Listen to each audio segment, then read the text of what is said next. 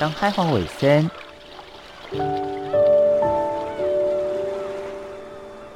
小弟太平洋北等，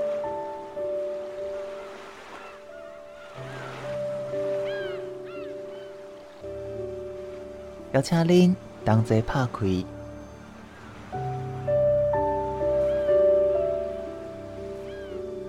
世界的门。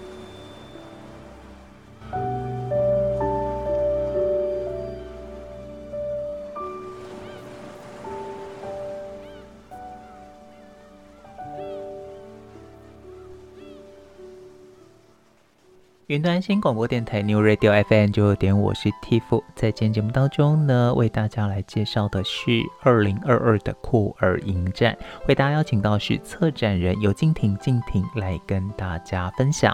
首先想请教婷静的是，影展其实都有它相对的主题，那为什么特别以酷儿来作为主题来进行这样的影展模式呢？嗯，其实呃，我想就是说，当然就是酷我影展还是他就是，你知道吗？就是 LGBTQ 族群嘛，团体嘛，大家总是会有这样的影片，然后会有这个类别的电影。那呃，希望这样一个类别的电影可以找到属于他的分众群，这样子。对，那呃，我我觉得刚刚讲到问我到策展人的这件事啊，其实我可以补充说明一下，我觉得。真的不是我最辛苦，其实大家都很辛苦。嗯嗯，对，就是其实每一个影评人也都很辛苦。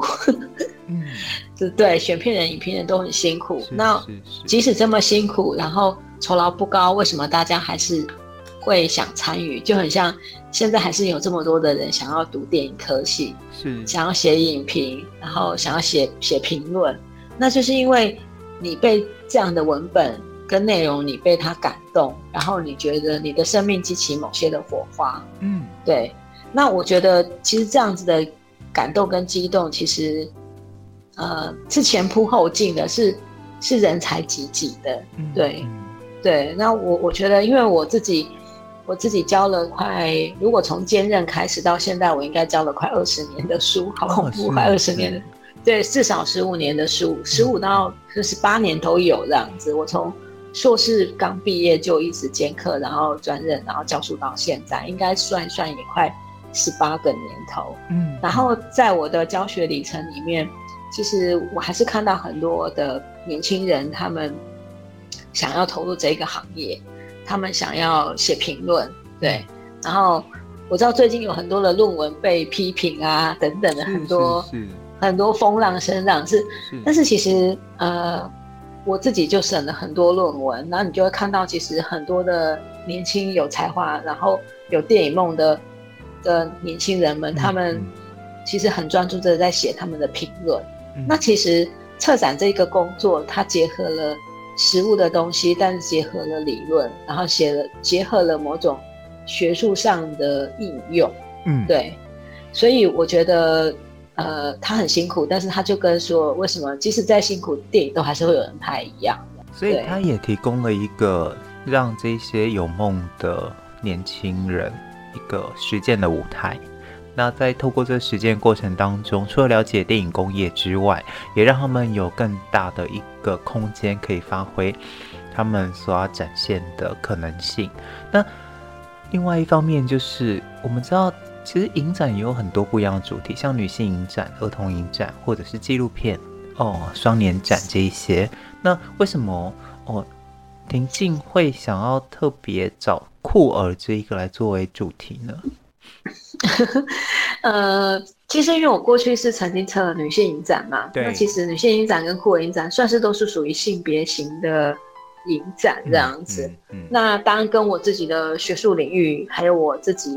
的研究兴趣有一些关系，这样子，嗯，对，那所以呃，其实我在我我硕士论文写的是台湾女导演的电影研究，对，嗯，嗯，那我的博士论文写的是台湾跟东亚的女导演跟纪录片的研究，那其实我在我的博士论文其中一块，呃，我就用到了就是酷儿理论的部分，是，对，我大概有一个章节从头到尾都在写。写库尔理论，所以我其实读了很多，就是英文版、英文原文 original 的一些理论的英文书这样子。对，那其实当时候读的时候就觉得非常的兴奋，然后我觉得好像你找到了某些宝藏一样这样子。所以对我来讲，就是测库尔影展，就是我把我在理论当中所吸取到的养分，然后我用一个实物跟实践的方式，然后带领一群跟我一样有呃电影跟性别梦想的朋友们，然后一起努力去完成它这样子。所以它也成就了一种你学术上的实践。我想要问你的是，因为毕竟你还是学电影嘛，以电影为主，你觉得酷儿所谓的酷儿电影？跟一般的电影比较大众的这些电影，它吸引你的地方在哪里？我我觉得性别是一个大家觉得它非常的重要，但是也非常的不重要。我指的不重要的地方是，大家不太会去讨论。哎、欸，这电影中的性别怎样，情爱啊什么的，其实你很少听到大家这样讲，对不对？大家只会说哇，这个场面很浩大啊，对，然后这这个呃这个特效做的很好啊。对，卡斯很好啊，男主角、女主角很帅、很漂亮啊，对不对？是，哦，大家他不会想，对他不会说，哎，我觉得那场情欲戏真的是处理的超好，大家不会这样聊。嗯，但你有想过为什么吗？因为他不敢聊。哦，是，大家有一些 避讳。对，应该是吧。就是电影再好看，也不好意思跟他说。我因为我，我跟大家讲，我昨天看了一个限制级的电影，有多好看，对不对？这听起来就让人家觉得你怪怪的，对不对？对。但是其实情欲跟情色的影片的市场是很大众的哦，对，非常非常的大众。为什么大家不敢聊，然后不好意思聊？嗯，对。对，那当然是跟人内在的某些欲望啊，或是社会的习俗啊、社会的体制啊，跟伦理有一点关系嘛，对不对？对。对。呃，越保守的地方越不敢聊，但越保守的地方就会出现越龌龊的事情。对，反而是很很开放的地方，你去把它聊聊好好的聊开了，其实好像也没什么。对，不然你的。孩子怎么生出来？你怎么生出来的？对不对？嗯嗯。可是你这样会让大家误会，是不是这次的酷儿影展都很情欲、很情色？呃，我必须说，呃，性别本身是一种情欲，本身就是一种政治的这一件事情。嗯嗯。对，就是说，呃，当我们今年有一块 BDSM 的影片，就是。我我就像我上周举办选片指南的时候，然后有观众问我说：“那 BDSM 烤肉片那个单元全部都是限制级的吗？”这样子有人问我，就是网络上留言，我就跟大家稍微解释一下 BDSM 跟烤肉片，因为可能呃不是在这个领域的 OK，他可能不太知道我们在。讨论的内容是什么？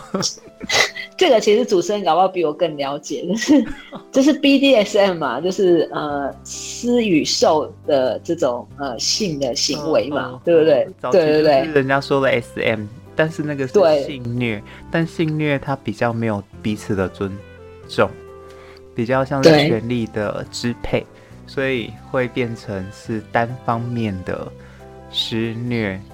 跟受虐，但是在 BDSM 是在互相都讲好了我们要怎么玩的状况之下，去对对对，它就发展了，去开启了人类情欲的可能性的一个状态，这样子。是是是，嗯，对，那其实情欲是可以有选项的，情欲是可以很多元的嘛，对不对？嗯、对不对？那大家都不好意思讲嘛，对不对？就是大家私底下关起门来跟你想想喜欢的人做那一档事嘛，对不对？嗯、好。那但是 BDSN 是一个，你是情欲是主动的，是一个呃呃，就是 bondage，然后 discipline 哈，嗯、然后的一种支配的呃调教的一种方式这样子，嗯，好、嗯，支配者跟被支配者之间的关系这样子，嗯，那我就开玩笑说。当然是限自己的啊，不然你你以为呢？那我告诉你，他是 BDSM，怎么可能不是限自己的这样子？对对对。那我我意思是说，呃呃，不要不好意思去谈情欲这一件事。你只有情欲能够好好的被聊的时候，人类的各种可人权跟自由的各种可能性才可以被松绑跟松弛，因为这是性别的多样这一件事情这样子。对，嗯、那我会认为说。这当然是一件很具有革命的事情啊，嗯，对不对？对，这个做起来就是不止看电影的快感而已，这还有处理到性别运动的社会运动的一个一个使命，好，软性的革命应该这样讲，对，对，所以、是我我最近看了一本书，我觉得蛮有趣，跟大家分享一下，它就是叫《鸡鸡真的那么神吗？》这本书，这本书它讨论的很简单的一个核心概念就是。我们花了很多时间在讨论阴茎，但从来没有人去讨论阴蒂。哦，是如何去？阴蒂仿佛是一个配角，它的生生呃存在就是为了承接阴茎，以及哦呃承接生殖的目的。但是嗯，但是哦，真的在自然动物界，两性的存在是平等的，而不是在于我们的认知的用。这种特定的想法，跟我们所谓的比较男性主权、阳性的思考去思考，哦，两性器官就是大肠、尺寸，然后还有时间的这一些迷思。嗯，好，反正总而言之就是说，就你不觉得这是一件很很好玩的事吗？你办一个影展，然后大家都把那个私底下不敢讲的事情，然后大家都拿出来讲。对不对？然后来看这些电影变得理所当然，不是自己偷偷在那边关起门来看。嗯，对，嗯，所以我想这个也是让我们看见另外一种对话的可能性。对对对，所以就是呃，当然什么电影，就是我们 LGBTQ 什么样的电影都有啦。嗯，好，那那就是，所以你从这边来去谈的话，就是你有情欲的想象，但也有性别的人权的，哈，你的生活的权利，还有呃。办酷儿影展有一个很好玩的地方，就是它可以让你看到还是全世界的电影，嗯、全世界的酷儿电影。对，你从来没有去到的国家，但是原来人家对于性别的处理是跟你不一样的。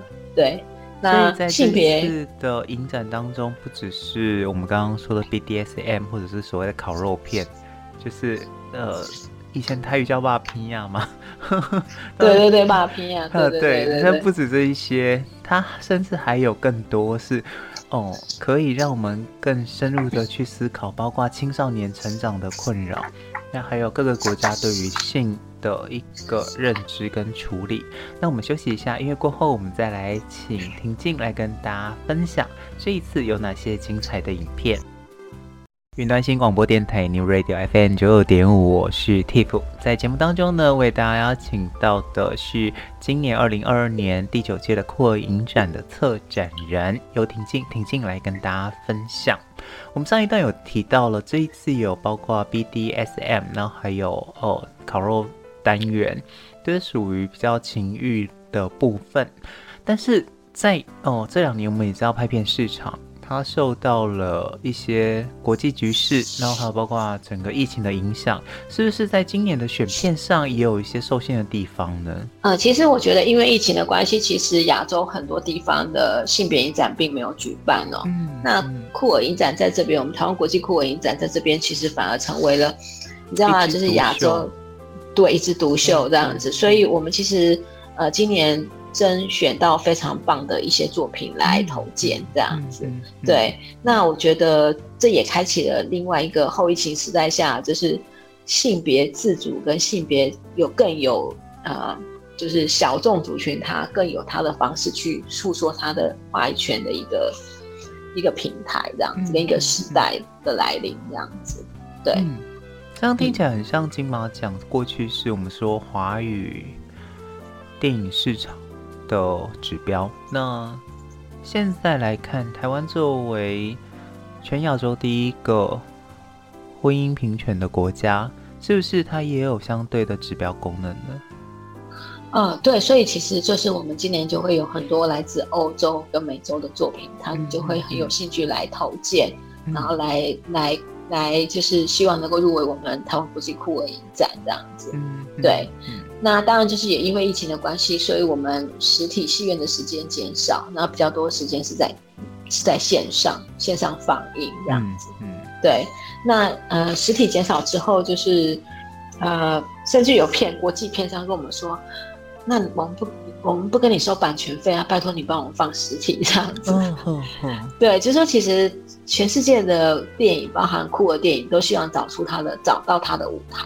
是，对，是。那我觉得，当你看到创作者跟制片商他花了多这么多的精力去拍一个电影的时候，好像，呃，你举办一个活动，你你好像也参与其中，也许因为你的参与，让某些电影被看见，增加了它的曝光度。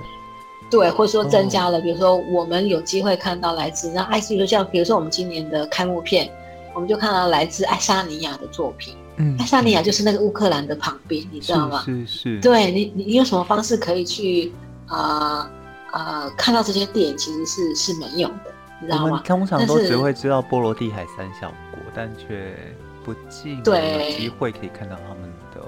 的作品、电影，对，而且尤其是酷儿的电影，对不对？好，所以这这就是为什么我觉得办酷儿影展很有趣的地方。那今年其实说，比如说今年有好多来自西班牙的电影，对，西班牙电影，这这个是为什么呢？我很好奇，是西班牙就是今年酷儿大爆发吗？还是他们在生活上遇到了需要透过这种影像来增加？嗯，增加增加一些社会现象关注度嘛？我觉得是不是其实，因为我们都知道西班牙是一个很开放的国家，在性别的场域上来说，嗯、所以嗯，对对，所以你知道将近有我们的国际短片，光西班牙投进来的作品就二三十部，嗯，嗯 对，你就可以想到说，其实这个国家它处理它这个性别的场域跟性别的议题的讨论是很踊跃的。非常多元的，嗯，对，非常多元，甚至开放的，所以他们他们想要让他的作品被亚在亚洲被看见，反而台湾国际酷我影展是一个被看见的机会，对，甚至于它就是一个门槛，哦，就是这里，对，我我觉得这是一件这两年做酷儿影展做下来，我觉得是特别有成就感的一件事情。我想跟大家分享西班牙的电影，包括它的类型多元，然后。再来，它也有许多国际大导演，包括像，呃，以重视性别议题的阿莫多瓦，就是西班牙出生的。然后，另外像杨楠的《迷宫》，是是是，非常精彩的作品。你会发现，西班牙的，即便它是一个天主教国家。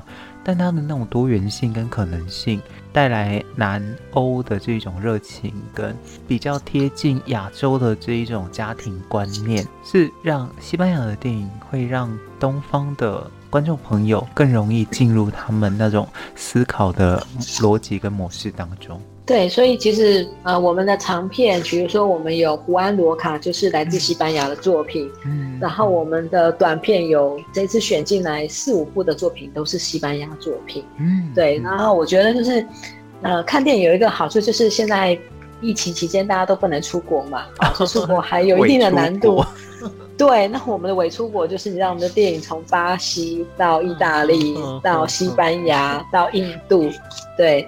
到巴拿马，哦，各各个地方，哈，就是你你可以看到各种的风景，好，或瑞典、澳洲，好，那我觉得就是一个很棒的一种体验，这样子。嗯，是在同一个时空里，能够感受到不同时空的背景跟当地氛围，我觉得是在哦，当灯熄灭的时候，电影院。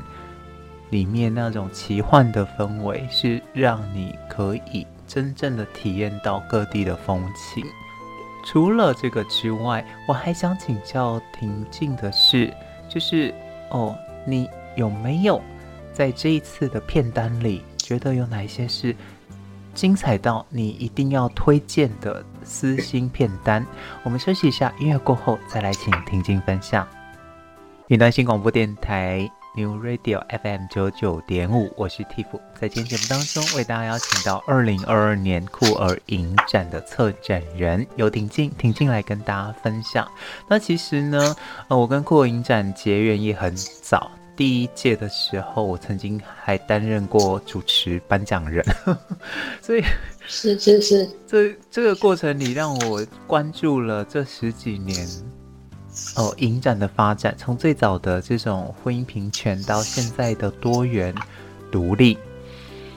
今年的片子里，我想请教婷静，有没有哪一些是你私心心头好哦？就是觉得不介绍对不起自己，一定要看片呢。呃好，那呃，讲到这个，就是当然今年的片单非常的精彩哦。嗯、那比如说我们的开幕片，好、哦，士兵与士兵与军官，这个就不用讲了哈、哦。这个你知道，就是光看剧照你就知道，那光我看我的脸，我们的脸书就有八十几个分享，就是分享这个、哦哦哦、这一个电影这样子。我会，就是、我会把它联想到以我的名字呼唤你，类似的哦。它我觉得它就是有点像是模仿游戏。他们看过模仿游戏，它的整个色调是很接近模仿游戏的这样子，然后暂时的那个感觉。对对对对对，但是呢，里面发展的是一个士兵跟军官的爱情故事。嗯，然后呃，陈思宏就说，大家想靠的场域的情欲画面都有，好，就是非常的澎湃这样子。然后呃，该有的胸腹肌都有。的意思吗？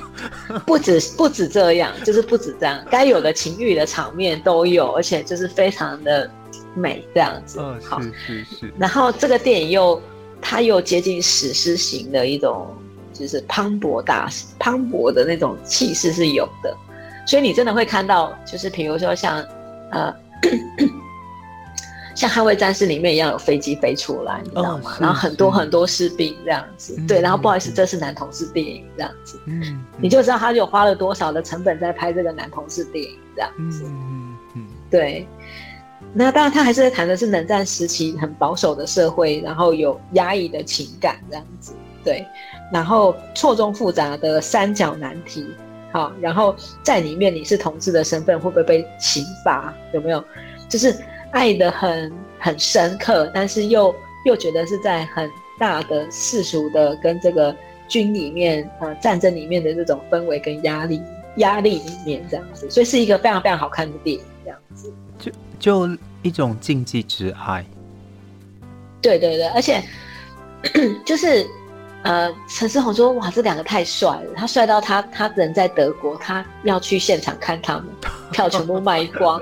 对，然后他就跟我们说，这是其中一个男主角，好，一个男主角，他本身就是乌克兰人这样子，哦、所以他不断的在他的 IG 上面去呃去表现，去谈他的，他的国籍，跟他对战争的想法。”对，甚至于他会呃随时，他其实就是有点像另外一个泽伦斯基，然后就是自己飞到国外去，去参加各种的首映，然后不断的去倡导就是爱沙尼亚的人权啊、战争议题等等的这样子，让大家看见，让大家看见他们呃面临的困境。对，而且这个电影拿到了二零二一年的呃旧金山国际同志影展的最佳首部剧情长片荣誉奖。你就知道，就是第一名的意思就对了，嗯、对。然后，呃，圣地亚哥其实都拿了最佳剧情长片、最佳导男主角跟最佳导演奖。好像在 LGBT 的电影里，很多都是属于以男同志为主轴，但是好像女同的电影就比较不受那么多的关注。其实大部分的 LGBT 这种就是酷儿影展。性别的影展其实还是以男同志的电影为主，有一个原因是因为大量的电影其实是，呃，拍摄的主题是男同志为主的这样子。那当然就是这几年在国际间其实开始出现跨性别的电影这样子。那呃，跨性别反而在这几年的，就是性别影展国际间的性别影展里面是一个主流，反而台湾还没有这样子。那就是也因为这样关系，所以其实我今年特地我们有一个。就是谈跨性别的 transgender 的的一个一块主题这样子，对。那我觉得这一块也应该把它囊括进来这样子，对。那您刚刚提到的女童，其实我们今年还是有女童作品的，不管是长片或是短片这样子。那呃，我想讲到就是女同志电影，我还蛮想推荐一部，就是缅甸的剧情长片，嗯，对。就是缅甸是一个还蛮保守的国家哈，对。那呃，其实这边的这个电影我们翻成叫做《千里之行》这样，他就谈两个女主角，就是一起在医院里面哦，然后其中一个女主角是一个失婚的，然后先生外遇了这样子，然后住到病房里面来这样子。那两个人在病房里面就开始发生了一些情愫跟爱情的故事，嗯、对。那这个电影其实我觉得拍的还蛮 girls love，就是你会看到白色的景窗，然后呃淡淡的这种哀愁跟一种呃一种同性之爱这样子。对，那当然就是因为是缅甸的作品，所以它还是有一点点偏到戏剧化的表演方式这样子。对，那我就觉得，其实，在第三世界的国家，你可以看到这样子一个女同志电影，是一个还蛮特别的奇贵的。对，其实蛮难能可贵，嗯、甚至于就是还是有一点点的奇观。我不知道该不该这样讲。嗯、对，我们会就很难想象缅甸会有怎么样的女同志的作品出来这样子。我记得我上哦去年看到。的影展，缅甸的作品是一个送信的男孩。哦，好，OK，嗯，小清新的。那对对对，这个电影也是也是这样子小清新的感觉。对对对，嗯，所以其实他们的作品有些时候都还是要必须用这种比较清新的角度去包装于他们对于这种沉重议题的讨论。呃。对我，我觉得就是这几年下来，就是东南亚国家的这些，就是男同志、女同志，或是一些谈到性别的一些电影，他们很喜欢用比较浪漫的方式去包装它。对，我想他们可能多少受偶像剧影响吧，我不知道。对，我有跟朋友讨论过。就是为什么泰国的 BL 电影，对，是男主角清一色一定要是高中大学，而且呢，然后在成年之后就不会再继续这段关系，然后呢，整个画面都是那种呃对于爱情的探索，但不会绝对不会连续到他们未来的柴米油盐。嗯，讲到这个是一件很有趣的事情，就是呃。因为我自己本身在学界工作，然后我昨天刚好审到一个台师大的博士生的论文，嗯，嗯，啊，然后呢，这个是一个泰国籍的学生这样子，嗯嗯、女生，那她写的就是泰剧跟台剧的偶像剧的比较，文化上的比较，她提出了一个还蛮有趣的观点，就是说，原来泰国在找男主角的时候，非常的特别喜欢去找混血儿，他们认为。这样的角色，应该应该应该就是主持人应该有发现，Tiff 应该有发现，就是他们的台剧很喜欢，对，白白的，然后粉嫩粉嫩粉嫩的，然后浓眉大眼的，嗯，所以他说其实他们很容易找就是混血的主角来，混血的这些这些人来当主主要主角这样子，嗯嗯，那也看得出来他们的审美观，他们其实就是喜欢这样子的东西，嗯，对，而且家世背景都要中等以上。这就是我觉得他们，我不知道该不该说。我觉得其实像泰剧也好，或是像缅甸有一点，越南也是有一些，啊、呃，一直都会去营造某种的，就是跟他们的社会现实，可能他有一点大的一些家庭，跟一些、嗯嗯、一些阶级关系，是然后作为他处理文本的一个主要的题材跟内容。我其实有发现这几年。哦，比较外销的这一些韩，呃，应该是说越剧，或者呃越南的剧，或者是泰国的剧，它其实它呈现的也都是比较属于像，哦、早期台湾的剧里面，它绝对不会是低呃中低阶层的，就算是中低阶层，也必须要是进入白领的。环境当中努力不停的向上，对，就是说，那我觉得我的我的观点，我认为其实就很像我们早期在八九零年代的时候，有没有？那时候琼瑶剧很盛行嘛，三厅三院，对对，然后甚至于琼瑶的剧演变出来是琼瑶的电视剧，对不对？对，很受欢迎，谈恋爱就好，都不用工作。对，那个是。现在一个经济起飞的年代，嗯，是个人们都要努力积极向上赚钱的时候，你知道吗？嗯嗯、就是戏剧所演的刚好跟他的生活跟生命是完全相反的。我不知道该不该这样讲，对，甚至是有点哦，提供你在真的累得跟一条狗一样，然后再看见另外一种幻呃幻想的满足。对，美丽的乌托邦这样子，对，反而反而没办法产出像《熟女养成记》这种非常贴近我们生活的剧。对，但是这也是一个很有趣的现象。你看，就是说，欧洲国家，嗯，这种剧大概比较不流行，各位有没有发现？是是。对，欧洲国家反而会喜欢艺术电影，对，嗯嗯，好，或者是这种长镜头的，要人去想很多的这样子。嗯。那那我不知道该不该说，就是就是不同的民族性跟生活的方式不一样，喜欢看的某些电影跟影像类型也不一样。因为不同的风俗民情还有观影习惯，也导致了各国电影百花齐放。就连台湾的布袋戏当中，也有女扮男装的酷儿情节。所来的为大家带来这条由苏扬文、黄昏知己、苏玉林的主题曲《混世声》。听完了，咱再来继续讨论。云端新广播电台 New Radio FM 九点五，您现在收听的是《当嗨华为三》。我觉得很棒的一点就是在于影展里，我们可以透过短片集锦，去看见每一个国家关注的重点，跟他们习惯表达的语言叙哦，电影语言叙事方式的不同。就像当年我看泰国的电影。幽魂娜娜跟看哦，钢琴钢琴教师，那那种冲击是完全不一样的。啊，对，那种冲击是真的完全不一样。不过呢，我想既然做影展，一定有它的社会使命跟想要传达的，呃，这一种影像语言。那究竟酷儿影展想要带给台湾的朋友，甚至是整个东亚的朋友，什么样的一个概念跟启示呢？我们休息一下，音乐过后再来请婷静跟大家分享。云端新广播电台 New Radio FM 九二点，我是 Tiff。从刚刚的讨论当中，大家可以知道，Tiff 其实蛮爱看电影的。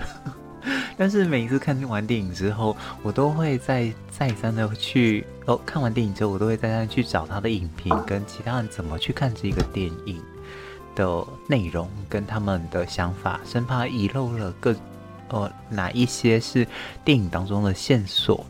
那我想请教婷静的就是，哦，这次的选的影片当中，那包括我们这一次举办的影展。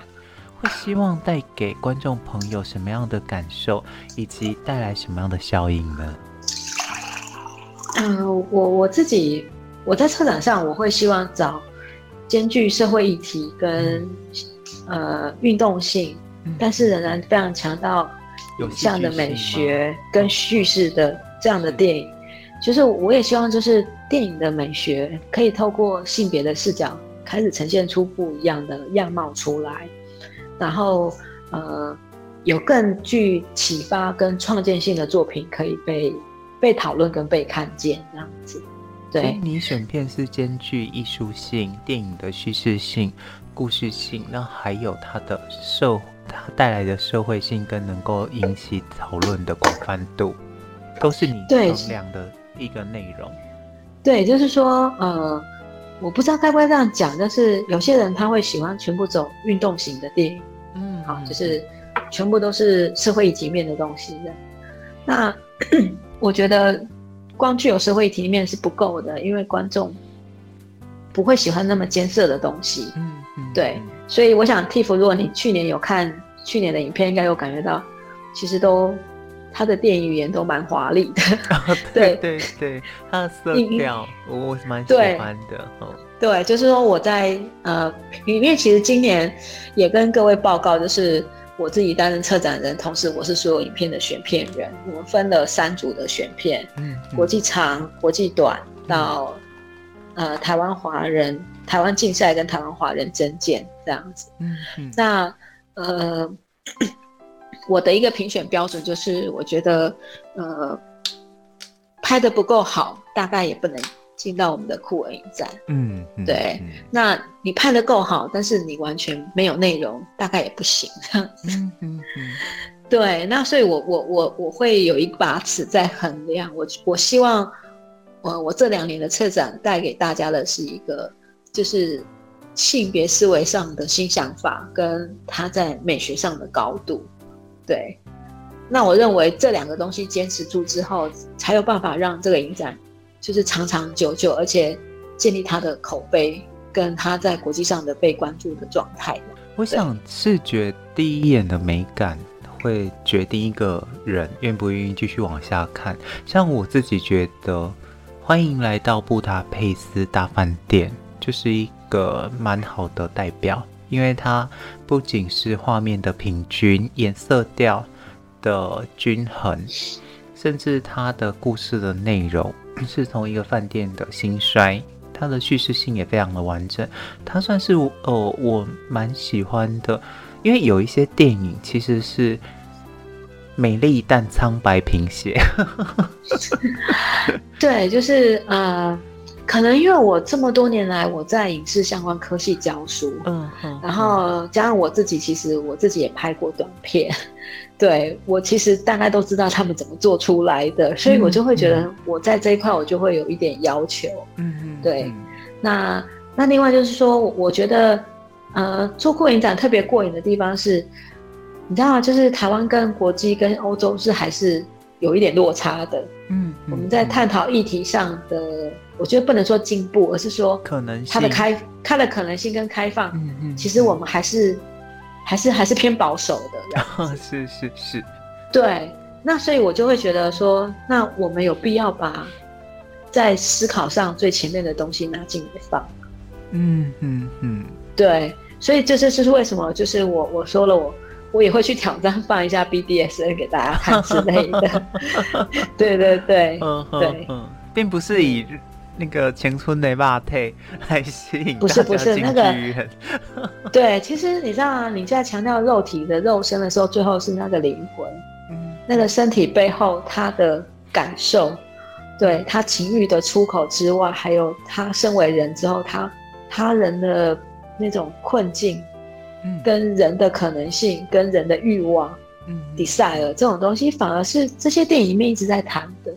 所以，你如果真的好好的去看 BDSN 电影的时候，你会发现到它比你想象中的复杂多了。然后它它是很有论述性的这样子。对，其实我觉得所谓的情欲电影，它不见得。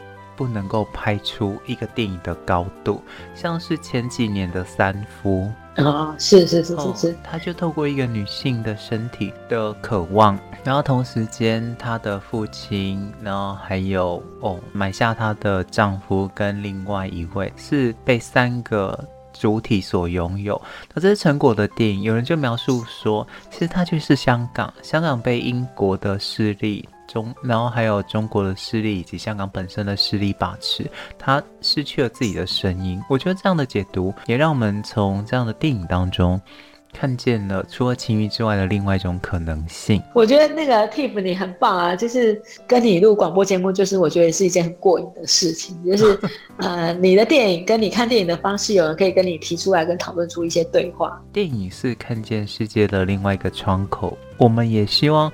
把这些不同的风景透过影展，能够一次性的让大家看见更全面的世界，而不是活在自己的同温层里。当然，有些电影在一开始的时候，你观赏的时候可能会觉得不舒适，甚至是违背了你的一些理念跟信念。但当你耐下性子去。看完它的时候，你才会发现，原来这世界有跟我不一样的人。那这也是我们希望透过这次的影展来让大家去理解，即便是主流影展都有相关的情欲流动哦。我不知道最后婷静哦，还有什么想要补充说明的呢？呃，就是当然就是要告诉大家售票资讯的相关资料喽。好、嗯哦，就是今年的台湾国际酷儿影展呢，好、哦，我们是在。八月二十六号到八月二十八号之间是在台北的长春国宾，好，那呃，另外呢，我们呢，呃，九月三号到九月四号是在台中的秀泰影城的戏院，好，会有一些放映。最后呢，我们其实在放映完之后呢，我们预计从八月二十九到九月十一号期间是我们的线上影展。那线上影展的购票方式呢，就是。大家在八月十号的时候呢，开始呃，实体跟线线上的票就是完全能够在线上。嗯、那今年的线上影展有一个很特别的部分，就是在线上影展的时候呢，八月二十九号到九月十一号之间，所有线上的电影都能够观赏得到。对，那我觉得这是一个，就是说，呃，你随时想要看电影的时候，这二十四小时的时间你就能够看到这个电影，这样应该是这样讲。对，所以它非常的方便哦。你你就是比如说呃，这次在线上影展，假设有三十部的作品，然后你都想看的话，你只要随一个时间，然后你点进去看，你都可以在这段时间内，那二十四小时内都可以重复观赏这样子。对，我觉得它非常的方便，就是如果你不是住在台北，也不是住在台中，你住在高雄或其他地区的朋友们，呃，欢迎你们就是善用线上影展期间来看这些电影。对，不受空间时间的限制，那透过网络无远佛界的这个特性，其实就跟在家里看 Netflix 一样了。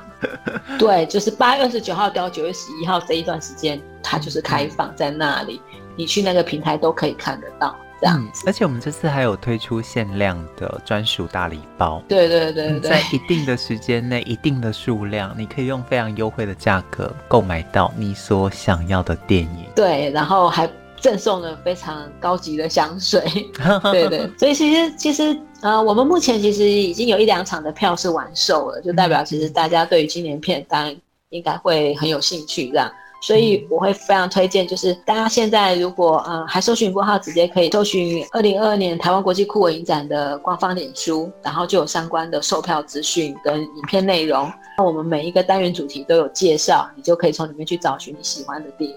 那么在今天节目当中呢，为大家邀请到的是婷静来跟大家分享二零二二年第九届的国际酷儿影展，也希望大家呢能够把握这一次影展的时间，好好的将自己所喜欢的电影把它买下来，然后呢好好的透过电影来理解这个世界的不同。再次谢谢婷静的分享，谢谢您。好的，最后为大家带来这首歌曲，嘛是充满。酷儿气味，苦海如心凉。音乐声当中，下礼拜咱东海花卫生再会。